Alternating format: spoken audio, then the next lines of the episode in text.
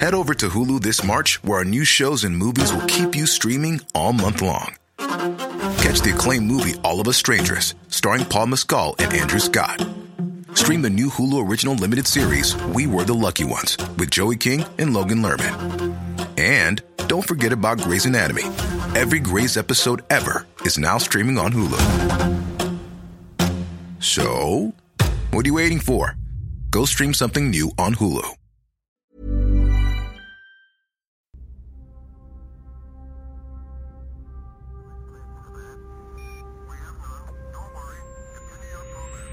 Bonjour, bon après-midi, bonsoir.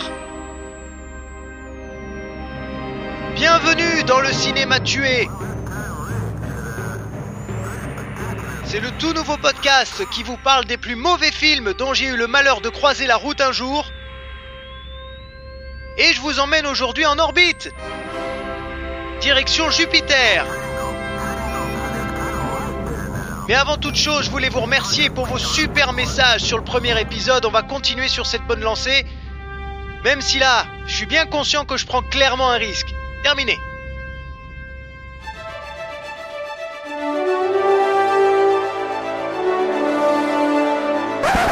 Allons-y Moteur Moteur Oh putain, moteur Oui, je commence comme ça, avec un peu d'humour. Je me prémunis, quoi, parce que je sens déjà arriver les gens qui vont me défoncer littéralement en mode Mais quoi? T'as pas aimé 2001 l'Odyssée de l'espace? Et tu te dis fan de cinéma? Ben bravo Bravo, monsieur Eh oui, les amis. Ben oui, je fais mon coming out. Je n'ai pas du tout, mais alors pas du tout aimé 2001 l'Odyssée de l'espace de Stanley Kubrick. C'est pas possible. Je n'ai pas compris. C'en est trop dans la matinée. Déjà, je pense que c'est le genre de film qu'il faut voir dans son jus, c'est-à-dire à sa sortie en 1968 ou dans ces eaux-là, mais jusqu'aux années 80 max. Moi, je l'ai découvert très tardivement, vers 22-23 ans. Un jour, je me rappelle où je prenais le train d'Antibes à Paris.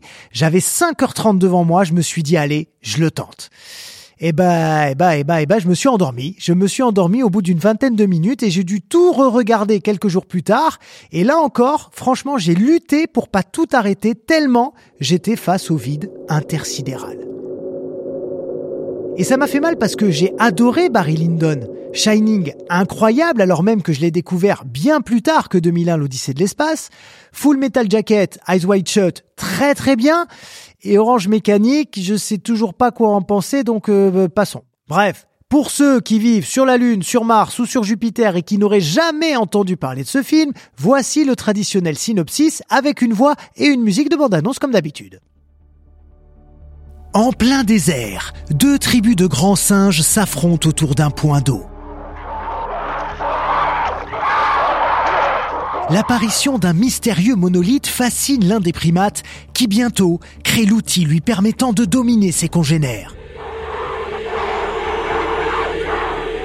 Des millions d'années plus tard, des cosmonautes découvrent un monolithe identique dans le sol lunaire. Ce monolithe, qui a la forme d'un parallélépipède et dont l'âge a été évalué à 4 millions d'années, est resté depuis 18 mois complètement inerte.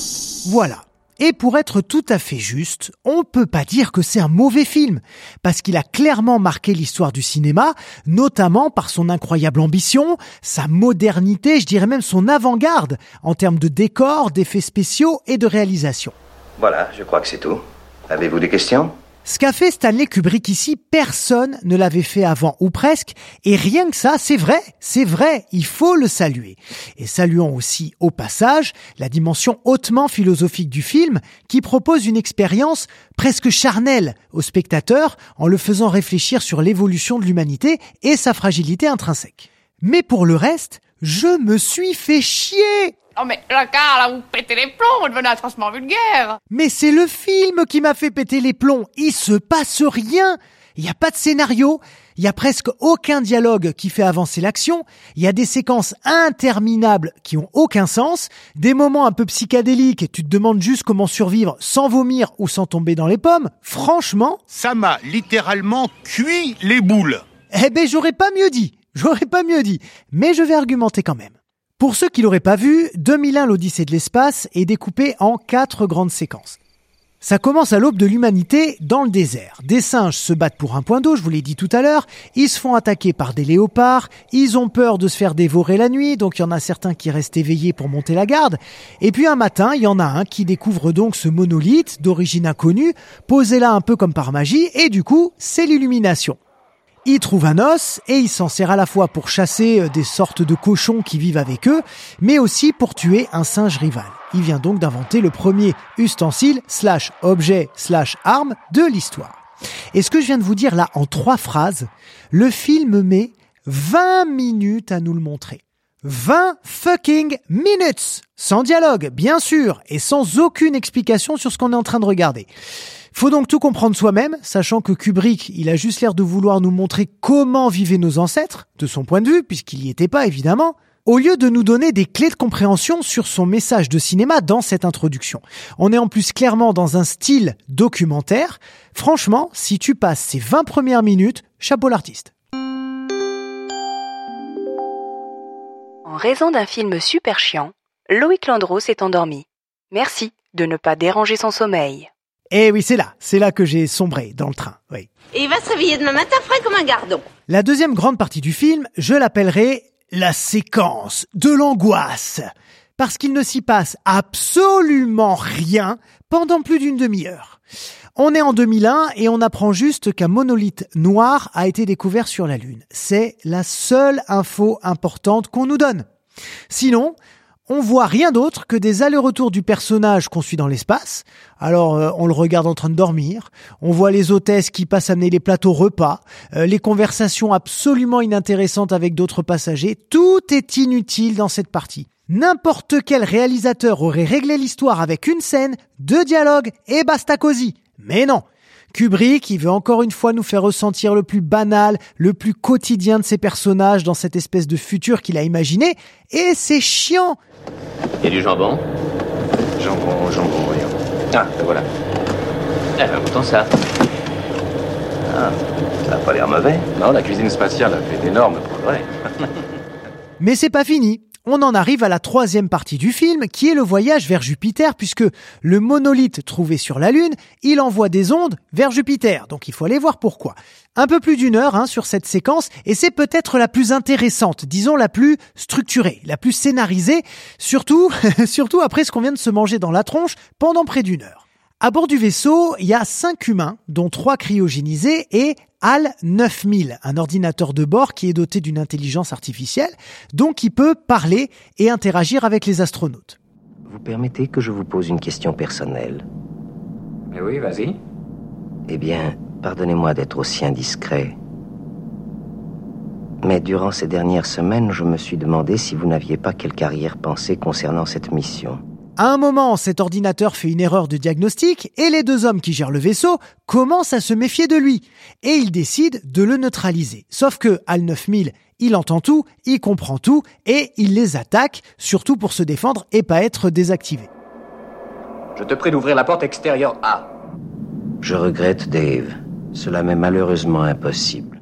Et là, eh ben, c'est le dernier acte, le plus chez père, comme disent les jeunes, même si je sais, ça va, qu'ils disent plus ça depuis au moins 10 piges disons le plus... il ne reste plus qu'un seul survivant sur le vaisseau et il passe par une sorte de portail intersidéral qui le projette dans une autre dimension. Il arrive alors dans une chambre, une chambre qui est décorée en mode Louis XVI. Et dans cette chambre, il vieillit extrêmement vite jusqu'au jour de sa mort, où il voit apparaître le monolithe qui le transforme en fœtus et le renvoie vers la Terre, un peu en mode réincarnation. Voilà, je sais pas quoi vous dire, à part que euh, d'abord j'ai rien compris à ce que voulait nous dire Kubrick. Euh, à l'époque, je me rappelle, j'étais allé sur des forums pour lire les théories de spectateurs et de spécialistes. Et ensuite, c'est pas du tout l'idée que je me fais d'un film. Déjà, j'aime qu'on me raconte des histoires et qu'on m'accompagne un minimum. Non pas que je sois un abruti fini, mais pour moi, un film percutant, c'est un film qui tient la main du spectateur pendant un moment et qui le lâche à un instant clé à partir duquel il va pouvoir créer sa propre interprétation. Un peu comme dans Interstellar, où je trouve que Nolan, il a plutôt bien réussi ça. Euh, on comprend parfaitement bien tout ce qui se passe, les ambitions des personnages, tout.